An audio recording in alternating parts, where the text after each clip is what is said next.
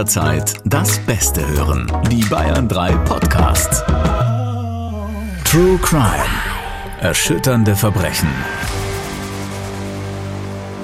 Hey, schön, dass ihr dabei seid. Wir haben euch in der letzten Folge schon gesagt, heute gibt es einen Fall, den man sich eigentlich nicht ausdenken kann. Ihr kennt so Filme, bei denen man sagt, ja, okay, das ist aber jetzt ein bisschen unrealistisch. Also, dass der nach dem Crash fünfmal überschlagen, dreimal angeschossen, jetzt noch weiterkämpft und so tut, als wäre nichts passiert. So ein bisschen ist der Fall heute, oder, Alex? Auf jeden Fall glaube ich, dass keiner der Prozessbeteiligten mit einem solchen Ausgang gerechnet hat. Ja, ich finde äh, es klingt irgendwie sehr nach einem ausgedachten Hollywood-Streifen. Ne? Wie immer an meiner Seite Dr. Alexander Stevens, der diese echten Kriminalfälle mitbringt. Es gibt ja schon ganz viele Bücher von dir. Und du bist jetzt auch gerade schon wieder dabei, ein neues Buch zu schreiben, Alex, ne? Also quasi ein Sequel zu dem neuneinhalb perfekte Morde Buch. Es wird heißen Der perfekte Mord, Fragezeichen. Und da gehe ich dann auch der Frage nach dem perfekten Mord nach, allerdings bei schon abgeschlossenen Mordfällen. Und zwar geht es da allesamt um Mörder, die schon verurteilt sind aber alle behaupten, unschuldig zu sein. Und das übrigens mit sehr guten Gründen. Boah, kriege ich jetzt schon Gänsehaut. Vielen Dank für eure ganzen Nachrichten, die wir auf dem Bayern 3 Instagram-Kanal reinbekommen. Hier zum Beispiel eine Frage an dich, Alex von Philipp. Hi, ihr Lieben. Erstmal, ich liebe euren Podcast und suchte alle Folgen durch. Ich habe eine Frage an Alex. Was war die längste Strafe, die ein Angeklagter bekommen hat, den du vertreten hast? Da muss ich leider zugeben, dass es tatsächlich lebenslang mit besonderer Schwere der Schuld war und Sicherungsverwahrung. Ui. Also das volle Programm. Was hat er damals getan? Es war ein sehr brutales Tötungsdelikt und die Strafe bzw. dieses Strafmaß war schon sehr absehbar. Im Übrigen, für Mord gibt es grundsätzlich nur eine Strafe und die heißt lebenslang. Der einzige Straftatbestand im Strafgesetzbuch, wo nicht irgendwie drin steht fünf bis zehn Jahre oder bis zu 15 Jahre, sondern das Strafmaß ist lebenslange Haft. Lebenslang habe ich immer so im Kopf, dass das äh, gar nicht lebenslang ist, sondern 25 Jahre. Jein. Grundsätzlich bedeutet lebenslang wirklich lebenslange Haft, also bis zum Lebensende. Mhm. Allerdings hat das Bundesverfassungsgericht relativ bald schon entschieden, dass ja der Resozialisierungsgedanke im Raum steht und man ja Leuten zumindest mal diese Möglichkeit in den Raum stellen muss. Ja. Und deswegen kann man tatsächlich, wenn man wegen Mordes verurteilt wurde, nach 15 Jahren einen Antrag auf Bewährung stellen, mhm. ja, dass man dann rauskommt auf Bewährung. Das geht allerdings in der Regel nicht, wenn auch noch die besondere Schwere der Schuld festgestellt wurde. Diese Rechtsfigur hat man deswegen entwickelt, dass wenn du etwas besonders schlimm machst, also du kannst ja zum Beispiel nicht nur einen Menschen töten, sondern zehn.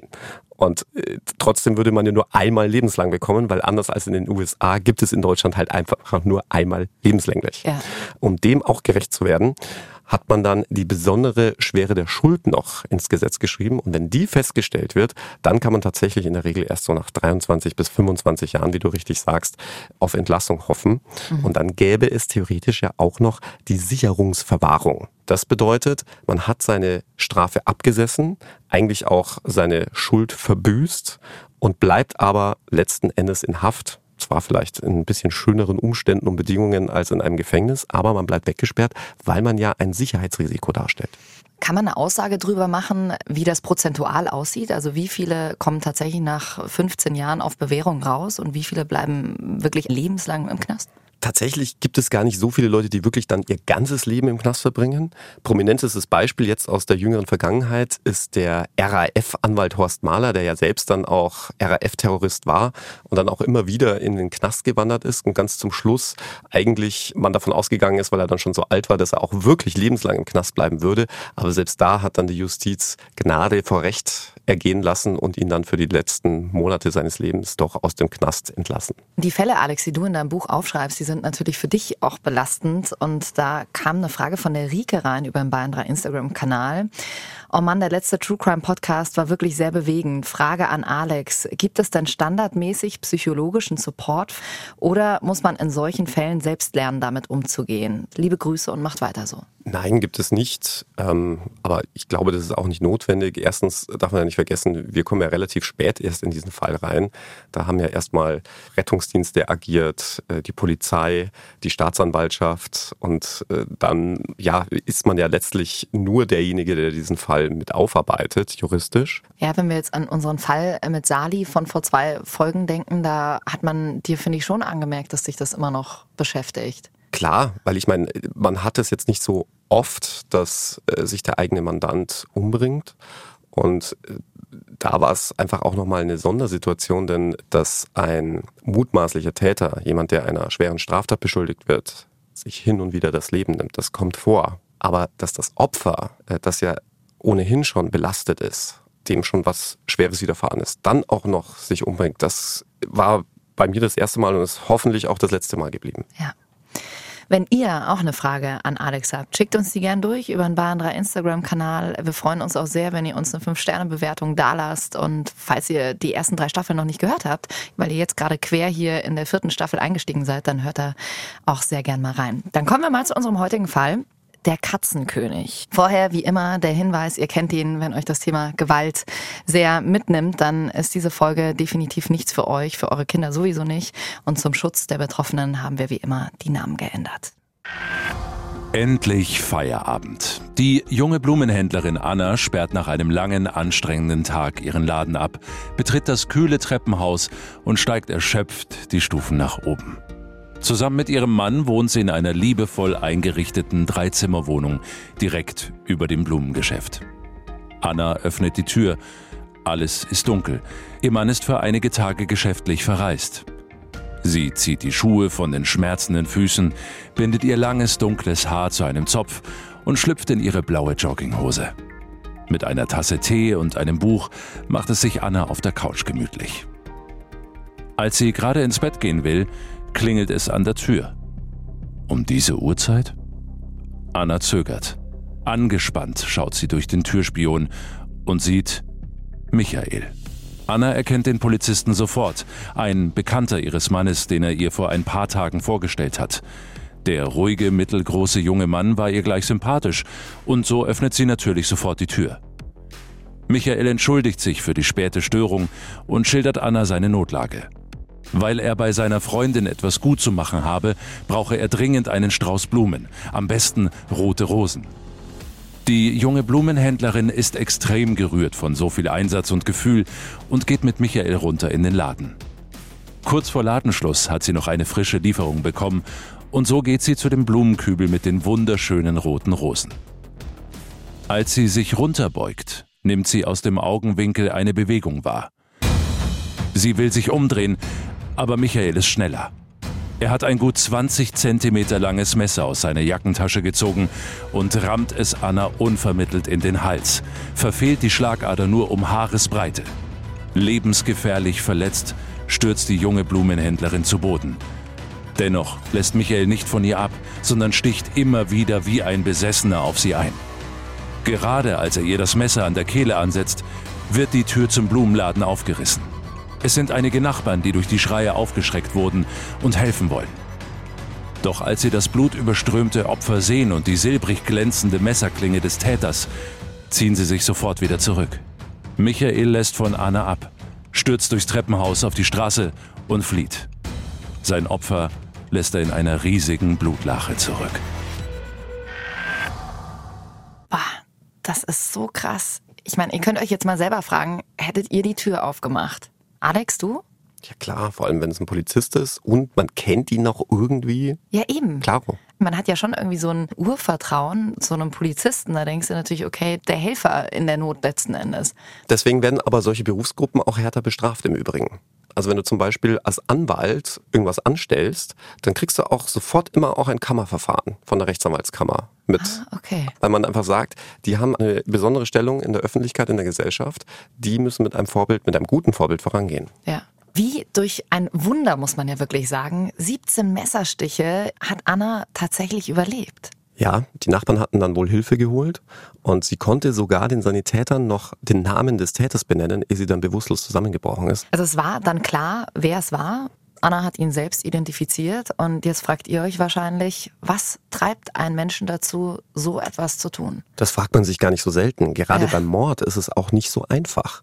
Denn beim Mord gibt es sehr viele sogenannte subjektive Merkmale, also Dinge, die nur im Kopf des Täters vorgehen. Dir ein Beispiel, Mordlust. Das ist so ein innerer Vorgang. Oder Befriedigung des Geschlechtstriebs. Gut, da hast du dann äußere Umstände meistens, die dann darauf hindeuten. Habgier, ja, musst du ihm auch erstmal nachweisen, dass er jemanden getötet hat, weil er irgendwie ans Geld ran wollte. Oder auch häufig Mord aus Verdeckungsabsicht, um eine andere Tat zu verdecken. Okay. Ein bisschen einfacher tut man sich dann bei sogenannten objektiven Merkmalen, also wenn man heimtückisch handelt, also wenn du einen Schlafenden tötest, dann nutzt du dessen Arg- und Wehrlosigkeit aus. Mhm. Und das ist dann auch besonders verwerflich und ein Mordmerkmal, aber das kann man viel leichter nachweisen. Beim Motiv ist es immer so, dass man ja quasi in den Kopf des Täters hineinblicken muss. In unserem Fall, Michael, also der Täter, was ja zu dem Zeitpunkt schon klar war, kam ja praktisch fast zeitgleich mit seinen Kollegen zu Hause an und dann haben sie ihn gleich festgenommen. Ja, quasi noch mit der Tatwaffe in der Hand, mit dem blutverschütteten Messer. Seine ganze Kleidung war blutverschmiert. Also Zweifel an seiner Täterschaft gab es definitiv keine. Das war schon mal klar. Und trotzdem bleibt die Frage im Raum, was ist denn mit dem Motiv? Anna und Michael, die kannten sich kaum. Geldmäßig war jetzt auch nicht wahnsinnig viel bei ihr zu holen. Ich hatte kurz noch im Kopf, könnte es vielleicht sein, dass er eifersüchtig auf seinen Bekannten ist? Weißt du, dass er irgendwie sagt, hm. oh, der hat ja eine tolle Frau und er sich irgendwie in Anna verliebt hat und so und von wegen, naja, okay, wenn ich sie nicht bekommen kann, dann bekommt sie keiner. Oder ist es halt einfach nur ein verrückter Mörder? Ja, und dieselbe Frage mussten sich auch die Ermittlungsbehörden stellen, insbesondere auch die Staatsanwaltschaft, weil das ja auch wichtig für die Anklage ist. Ich hatte ja gesagt, viele Mordmerkmale sind rein subjektiv. Das heißt, du musst quasi in den Kopf des Täters gucken und wenn du gar keine Anknüpfungstatsachen hast oder Anknüpfungspunkte, tust du dich natürlich auch bei einer Anklage schwer. Deswegen ist ja das Motiv gerade bei Tötungsdelikten auch so wichtig. Aber er ließ da überhaupt nicht in sich hineinblicken. Man wusste nicht, sind es niedrige Beweggründe, also Eifersucht wäre zum Beispiel niedriger Beweggrund oder Habgier, wirklich kein Ansatzpunkt dafür da. Das Einzige, was man irgendwie merkte, war, dass ihm total wichtig war, dass dieses Opfer stirbt. Er hat immer wieder nachgefragt, ne? So ist sie wirklich tot. Genau. Und dabei hat er dann immer ein Metallkreuz umfasst, was auch irgendwie komisch war. Also einerseits konnte man fast den Eindruck gewinnen, dass er streng gläubig war und ihm das auch irgendwie alles leid hat. Andererseits hat er tatsächlich im Gefängnis immer wieder gefragt, ja, ist sie denn endlich tot? Irgendwie passt das ja nicht so wirklich zusammen, oder? Eigentlich könnte er, sage ich jetzt mal in Anführungszeichen, froh sein, dass sie irgendwie doch überlebt hat, weil ihm das vielleicht eine mildere Strafe am Ende beschert. Aber dass du dann immer wieder nachfragst, das ist ja, ist es dann die Lust zu töten? Mir hat ein befreundeter Gerichtspsychiater, der genau solche Fälle beurteilt und auch mit solchen Mördern zu tun hat, gesagt, dass das also wirklich nur im einstelligen Prozentbereich ist, so zwischen ein und drei Prozent, dass ein Täter jemanden wirklich aus Mordlust tötet, weil er jemanden sterben sehen will zum Beispiel. Das mhm. gibt es also gar nicht so häufig. Also passt nichts zusammen in Nein, dem Fall. Also du hattest einen Täter, der auch sicher der Täter war, der auch irgendwie die Tat zutiefst zu bereuen schien, aber gleichzeitig total bedauerte, dass sein Opfer doch nicht tot war. Er wurde ja dann wegen Mordes angeklagt. Ja, der Staatsanwalt verlas eine sehr knappe Anklage, die sich mangels irgendeiner Motivlage letztlich im bloßen Beschreiben der Tathandlung erschöpfte. Ehrlicherweise muss man ja sagen, dass jeder Jurastudent diesen Fall eingebläut bekommt, nur meistens eben nicht mit diesen Hintergründen, die wir jetzt hier beleuchten. Ja, das ist tatsächlich ja einer der wenigen Fälle, wo du mal nicht dabei warst. Ich glaube, da warst du noch viel zu jung. Ne? Da warst du ich erst, war keine Ahnung, tatsächlich sechs, sieben Jahre alt. Jahre ja. alt. Aber schon da voll interessiert. Tätig, ja. Nein. Aber es dürfte wirklich der bekannteste Fall der deutschen Kriminalgeschichte sein. Es gab ja dann in dem Prozess eine ziemliche Überraschung. Michael wollte ganz plötzlich doch eine ziemlich umfassende Aussage zu den Hintergründen seiner Tat machen. Ja, und ich kann ja auch sagen, die Richter am Schulgericht wussten zunächst nicht, ob er sich über das Gericht lustig machen wollte und man ihn schleunigst in die Psychiatrie einweisen sollte. Vielleicht sogar gleich zusammen mit seinem Anwalt, der ihn zu dieser absurden Geschichte geraten hat. Hast es ja wieder sehr gut geschafft, dass jetzt alle mit ganz gespitzten Ohren zuhören und sehr neugierig sind. Habt ihr den Hauch einer Ahnung? Überlegt mal noch mal kurz eure Theorie dazu. Wir lösen jetzt gleich auf. Ich war super, super ratlos. Als ich das das erste Mal gehört habe, dachte ich mir, nee, das kann nicht sein. Das ist wie in so einer, kennt ihr das Spiel Black Stories? Wo nur ein Satz dasteht, er wurde getötet, eine Lampe lag daneben oder so und dann musst du praktisch selber konstruieren, was da passiert ist und das sind immer die absurdesten Geschichten. So ein bisschen ist der Fall auch. Wir springen zurück, vier Jahre vor der Tat und wir hören mal rein, was Michael damals erlebt hat. Der junge Polizist Michael lernt in einem Club die damals gerade erst 18-jährige Barbara kennen. Bildhübsch und spontan. Für ihn ist es Liebe auf den ersten Blick. Auch Barbara mag ihn und zieht sogar schon nach kurzer Zeit bei ihm ein. Allerdings stellt sie immer wieder klar, dass ihr Herz eigentlich einem anderen gehört. Sie ist immer noch unglücklich in ihren ersten Freund Udo verliebt, der vor kurzem mit ihr Schluss gemacht hat. Sex kommt deshalb für Barbara nicht in Frage, sagt sie, Und sie hat noch mehr Gründe dafür. Denn seit einiger Zeit werde sie von der internationalen Mafia verfolgt, immer wieder verschleppt und vergewaltigt. Die Polizei sei in diese Machenschaften verstrickt und könne ihr deshalb nicht helfen, behauptet sie. Der schwer verliebte Michael ist schockiert und voller Verständnis. Er schwört, sie zu beschützen und organisiert sogar einen Personenschützer, der Barbara bewacht, wenn er nicht zu Hause ist. Sein komplettes Gehalt geht dafür drauf. Doch ausgerechnet mit genau diesem Personenschützer erwischt er Barbara einige Wochen später in flagranti in seinem Bett. Michael ist zutiefst gekränkt und schmeißt Barbara raus. Nach drei Jahren treffen sich die beiden zufällig wieder. Barbara trauert auch nach dieser langen Zeit immer noch Udo hinterher, den sie einfach nicht vergessen kann. Für Michael wiederum ist sie immer noch die große Liebe. Die beiden vertragen sich und er nimmt sie wieder bei sich auf. Doch diesmal kommt Barbara zu zweit. Sie hat Peter im Schlepptau, einen Hobby-Mystiker und Esoterik-Freak. Auch er zieht kurzerhand bei Michael ein. Sex hat Barbara mit keinem von beiden. Von Michael lässt sie sich umsorgen, mit Peter liest sie Esoterikhäftchen über die Geister der Ahnen, frühmittelalterliche Hexerei und schwarze Magie. Eines Tages erklärt Barbara, dass sie alle drei eine Mission zu erfüllen hätten. Sie, Peter und Michael seien wiedergeboren, um gemeinsam das Böse zu bekämpfen. Das hätte ihr der Geist eines verstorbenen Grafen mitgeteilt. Laut dieser Botschaft hat Barbara sich nämlich vor über 10.000 Jahren geweigert, den Herrscher von Atlantis zu heiraten, um den Gott der Finsternis, den Katzenkönig, im Christentum auch bekannt als der Teufel, zu besänftigen, sei sie dann als Menschenopfer bestimmt worden. Michael und Peter hätten sie aber damals vor diesem Opfertod gerettet und aus Wut darüber hätte der Katzenkönig den gesamten Kontinent Atlantis untergehen lassen. Und jetzt sei er zurückgekehrt und die gesamte Menschheit in Gefahr. Michael zweifelt anfangs an dieser Geschichte, lässt sich dann aber überzeugen.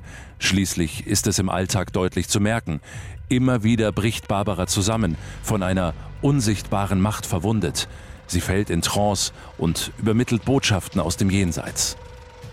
An einem Sommerabend fällt Barbara erneut in Trance und höhere Mächte aus dem Jenseits diktieren ihr, wie der Katzenkönig zu besänftigen sei. Das geforderte Menschenopfer müsse nun endlich erbracht werden, nur dann könne die gesamte Menschheit gerettet werden. Auserwählt als Retter der Welt sei Michael. Als Opfer auserkoren sei diesmal allerdings nicht Barbara, sondern Anna, die junge Blumenhändlerin. Alles klar? Also ab dem Moment, wo jemand was von der internationalen Mafia und dann diese Katzenkönig-Nummer, also das ist so absurd. Man kann sich das immer, wenn man solche Geschichten hört, selber nicht erklären, dass jemand das wirklich glaubt. Und auf der anderen Seite weiß ja jeder auch, wie man blind vor Liebe manchmal sein kann und wie manipulativ Menschen sein können. Was hat denn damals das Gericht dazu gesagt, als äh, Michael die Story ausgepackt hat? Ja, das Gericht wird sich wahrscheinlich zunächst gedacht haben, oh, jetzt weiß ich endlich, warum Atlantis untergegangen ist. ja, klar, natürlich. Ganz klar. Also, ich glaube, die müssen alle ziemlich baff gewesen sein nach der Geschichte. Michael, der Polizist, hatte diese ganze Geschichte auf weit mehr als 200 Seiten minutiös zusammengeschrieben. Also entweder er hatte wirklich eine blühende Fantasie oder aber äh, es war vielleicht doch irgendwas an dem Katzenkönig dran. Ja, ich will auch nicht zu viel verraten. Man muss vielleicht auch noch dazu sagen, das ging ja noch viel weiter mit den Geschichten, die Barbara da so erzählt hat. Ja, sie hatte ja unter anderem auch erzählt, dass man immer wieder mit unsichtbaren Nadler geschossen auf sie geschossen habe. Und da fand ich eigentlich ganz interessant, immer dann, wenn Michael, der Polizist, gesagt hat, ja, dann lass uns doch ins Krankenhaus fahren, sagte sie, nee, nee, irdische Hilfe würde ihr da nicht helfen. Natürlich nicht. Es ist ja eigentlich eine klassische Verschwörungstheorie. Nah an der heutigen Zeit dran, von wegen alle, die geimpft sind, wurden jetzt gechippt von Bill Gates. Ja, aber die Logik ist immer dieselbe. Es finden sich irgendwelche obskuren Hinweise oder Geheimzeichen, die dann als Beweis für die Existenz dieser Verschwörungstheorie gelten. Mhm. Und lustigerweise, wenn die dann fehlen, ist das eben. Ist auch ein Beweis. Genau, ja. ist das dann auch ein Beweis. Für die Theorie belegt ist doch eine groß angelegte Vertuschungsaktion der Mächtigen. Also jetzt aktuell Bill Gates oder in unserem Fall des Katzenkönigs. Alle haben sich zusammengeschlossen. Klar, der Katzenkönig. Wer kennt ihn nicht? Äh, aber es kommt ja tatsächlich noch besser. Barbara und Peter haben Michael, wie soll man sagen, äh, ordentlich verarscht. Ja, zu Beginn haben sich Peter und Barbara da einen Spaß draus erlaubt, den armen Michael da so ein bisschen äh, hinters Licht zu führen. Und gerade weil Michael, der Polizist, so leichtgläubig war, haben sie ihn dann auch immer irgendwelche obskuren Prüfungen des Katzenkönigs absolvieren lassen. Zum Beispiel irgendwelche Mutproben. Michael war ja der festen Überzeugung, dass der Katzenkönig jetzt zurückgekehrt war. Im Übrigen hatten sie ihm auch gesagt, wo der Katzenkönig gerade residieren würde, nämlich an irgendeinem kleinen See nahe Frankfurt. Also, wenn mhm. du so mhm. willst, ein gewisser Rückschritt zu den sagenumwobenen Ruinen Atlantis. Aber gut. ja, warum hat er ihn nicht mal in Frankfurt besucht? Wir mal vorbeischauen können auf eine Tasse Tee. Trinkt der Katzenkönig Tee? Oder nur Whisky? Ja, wahrscheinlich eher auf, auf einen Schluck Milch, ne? ja, stimmt. Oh, das ist schon wirklich, das ist, ist, schon sehr abgefahren. Das ist abgefahren, ja. Also er musste dann Mutproben machen und letzten Endes haben sie ihn auch dazu gebracht, ähm, diese Tat zu begehen an Anna. Ja, es war dann letztlich so, dass Barbara sehr unzufrieden war mit den Mutproben Michaels, denn er konnte den Anforderungen aus dem Jenseits nicht gerecht werden. Und die Versuche, den Katzenkönig unter Kontrolle zu halten, waren laut Barbara gescheitert. Und das Reaktorunglück von Tschernobyl sei also nur ein Vorgeschmack dessen, wie der Zorn des Katzenkönigs dann letztlich enden könne. Und an allem ist Michael schuld, weil er die Mutproben nicht richtig gemacht hat. Ganz genau. Aha. Und irgendwann verfiel Barbara mal wieder in Trance und der Graf Salentin aus dem 14. Jahrhundert hätte er jetzt gechannelt, dass der Katzenkönig jetzt endlich sein Menschenopfer fordere, sonst würde alles menschliche Leben auf der Welt vom Katzenkönig zerstört. Ach Gott, der arme Michael. Man fragt sich natürlich, was ist denn jetzt letztlich das Motiv von Barbara? Als Opfer auserkoren war, wie wir wissen, die arme Blumenhändlerin Anna. Und es stellte sich heraus, Anna, die Blumenhändlerin, hatte Udo mittlerweile geheiratet, Barbaras große Liebe. Das ist wirklich unfassbar. Also war doch meine Intuition eigentlich am Anfang, dass irgendwie Eifersucht eine Rolle spielt, doch irgendwie richtig, aber nur über eine andere Ecke. Absolut. Also Barbara hat sich letztlich eines menschlichen Werkzeugs bedient, um ihre Nebenbuhlerin oder Widersacherin, wie auch immer man dazu sagen will, aus dem Weg zu räumen. Jetzt tut einem Michael schon fast ein bisschen leid, obwohl man jetzt nicht vergessen darf, dass er trotzdem ja noch ein Mensch ist, der einen Menschenverstand eigentlich haben sollte und sagt, naja, okay, also das geht jetzt zu weit, jemanden umzubringen. Und trotzdem denkt man sich in dem Moment, boah, krass, dass, dass es jemand schafft, einen anderen Menschen so zu manipulieren, dass der versucht, jemanden umzubringen. Ja, man muss dazu sagen, Michael tat sich ja wirklich schwer mit dem Entschluss, jemand Unschuldigen zu töten. Er hatte sich sogar selbst noch als Opfer angeboten, als Menschenopfer. Gesagt, ja, dann soll der Katzenkönig doch mich nehmen. Aber Barbara sagte, nein, nein, nein, nein, nein, der Katzenkönig hat die Blumenhändlerin auserkoren. Es muss die Blumenhändlerin sein. Ja. Und letzten Endes musst du das vielleicht so ein bisschen vorstellen, wie der Fall des Fahrdienstleiters der Deutschen Bahn, der weiß, es rast ein Zug mit 200 kmh auf eine Weiche zu. Mhm. Die eine Weiche läuft in eine Baustelle, das heißt, hunderte Menschen, die in diesem Zug sitzen, würden sterben, wenn er diese Weiche so stellt.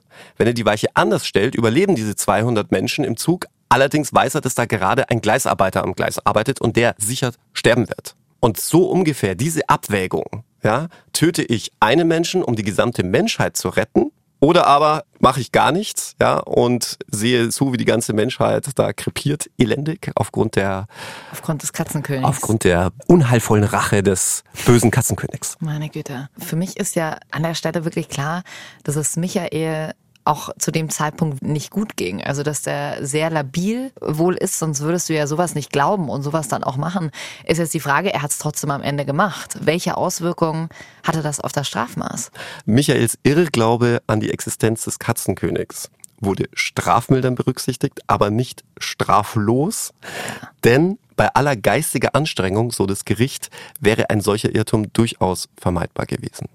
Aber wurde er denn irgendwie als psychisch labil oder psychisch krank auch irgendwie eingestuft? Genau, deswegen auch die Strafmilderung. Okay. Er hat dann tatsächlich auch nur acht Jahre bekommen. Aber noch viel interessanter ist ja vielleicht die Frage, jetzt kennen wir Michaels Motiv. Er dachte, Katzenkönig bringt Unheil über die Welt, alle würden sterben, wenn er nicht agiert. Okay. Wir kennen Barbaras Motiv, Eifersucht. Sie wollte Ude für sich. Aber was ist eigentlich mit Peter? Ja. Was ist eigentlich mit Peter?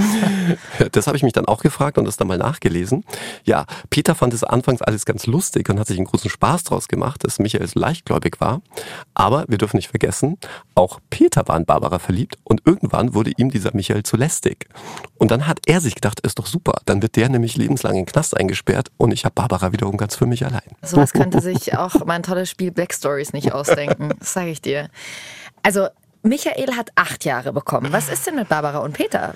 Jetzt wird es aber juristisch tatsächlich sehr komplex und deswegen kennt auch jeder Jurist diesen Katzenkönig-Fall, weil sich das Gericht eine Lösung einfallen lassen musste, wie man Barbara und Peter, die ja mindestens genauso viel Schuld, wenn nicht eigentlich mehr Schuld als Michael auf sich geladen hatte, auch bestraft. Denn sie selbst hatten ja die Tat gar nicht begangen. Und da ist man dann wieder auf diese Konstruktion der mittelbaren Täterschaft gekommen. Also wir erinnern uns an einen der vorangegangenen Fälle. Mhm. Wenn ich dich bitte, in einem Wirtshaus meine, in Anführungszeichen, Jacke mitzunehmen, die in Wirklichkeit aber jemand ganz anderen gehört, dann kann man dich deswegen nicht bestrafen wegen Diebstahls, weil ja. du weißt das ja gar nicht. Ja? Du denkst ja, es ist meine und gibst mir die. Ich bediene mich quasi der Jackie als Werkzeug. Ich begehe die Tat durch dich. Da hat man sich überlegt, das ist doch da ähnlich, dass man sich eines menschlichen Werkzeugs bedient, das aber in diesem Fall, und das ist das große Problem, weiß, was es tut. Michael wusste ja, dass er einen Menschen umbringt, ja. aber wie du schon richtig sagst, er war ja so labil und leichtgläubig, dass er einem gewissen Irrtum unterlegen ist. Und da hat dann die Rechtsprechung gesagt, dass in diesem Fall der Michael eben nicht voll strafbar ist, dass man dann diese Konstruktion anwendet. Also es ist juristisch sehr komplex, ist auch umstritten, aber letzten Endes hat man die dann auch als Täter bestrafen können. Ich finde eigentlich ganz konsequent, weil die beiden waren ja eigentlich diejenigen, die äh, von der Tat unmittelbar profitiert haben und ja auch wirklich wollten, dass die arme Blumenhändlerin stirbt, wohingegen äh, der arme Michael ja nur die Welt retten wollte vor dem Katzenkönig. Aber was haben jetzt Barbara und Peter für eine Strafe bekommen? Ja, die war auch relativ milde, fand ich auch ein bisschen inkonsequent. Die haben tatsächlich nur neun Jahre bekommen. Also Michael acht und die beiden neun Jahre. Genau. Wir sprechen jetzt hier die ganze Zeit äh, vom in Anführungsstrichen armen, labilen Michael, der sich zu der Tat hat treiben lassen. Aber das äh, wirkliche wahre Opfer ist ja Anna gewesen, die äh, ja mit 17 Messerstichen zu kämpfen hatte. Wir wissen ja, sie hat überlebt, aber 17 Messerstiche, was das körperlich erstmal bedeutet, das ist ja nicht innerhalb eines Monats, dass du wieder fit bist. Und was dann noch mit der Psyche dazu kommt. Also diese Angst, dieses Vertrauen, dass du nicht mehr in die Menschheit hast. Ich meine, das war ja ein Bekannter von deinem Freund, dem du da die Tür aufgemacht hast. Das beschäftigt einen, glaube ich, ein ganzes Leben lang. Alex, ähm, dieser Katzenkönig-Fall hat ja irgendwie auch wieder was sehr Aktuelles bekommen in einem Dreifachmord von Starnberg. Ja, will man gar nicht glauben. Weit über 30 Jahre nach dem Katzenkönig-Fall, den wie gesagt jeder Jurist kennt, aber so absurd und abgefahren ist, dass man ja selbst als Jurist sagt, das gibt's doch gar nicht. Also das kann man sich ja als Drehbuchautor nicht mal ausdenken. Spielte der Katzenkönig-Fall jetzt in unserem Starnberg-Mord tatsächlich eine Rolle? Und zwar hatte eine Frau angerufen bei der Polizei und behauptet, ihr Mann stecke hinter der Tat. Ihr Mann habe nämlich dem Hauptangeklagten erzählt, sein getöteter Freund habe einen Amoklauf geplant. Und deshalb müsse er ihn töten, damit er wiederum nicht bei dieser Amoktat eine Vielzahl Unschuldiger tötet. Und da hast du wirklich genau diesen Katzenkönig-Fall, ja. Nur, dass der Katzenkönig in dem Fall der böse Amokläufer ist. Dieses Telefonat wurde bei der Polizei dann auch so vermerkt. Nur kannte anscheinend die aufnehmende Polizistin den Katzenkönig-Fall nicht und schrieb in ihren Vermerk, ja, da rief eine Frau, nennen wir sie mal Müller an, und bezog sich auf den Karsten-König-Fall. Und da mussten wir natürlich im Gericht alle lachen, denn jeder Jurist kennt natürlich den Katzenkönig-Fall. Und was ist daraus geworden? Kannst du dazu schon was sagen? Es ist eine von vielen Theorien, die wir jetzt als Verteidigung nicht sonderlich ernst nehmen. Wenn ihr jetzt gerade quer eingestiegen seid und von einem Dreifachmord in Starnberg, dem aktuellen Fall, der gerade verhandelt wird, wo Alexander auch Strafverteidiger ist, noch nichts gehört habt, hört mal in unsere Spezialfolge rein, in Folge 1.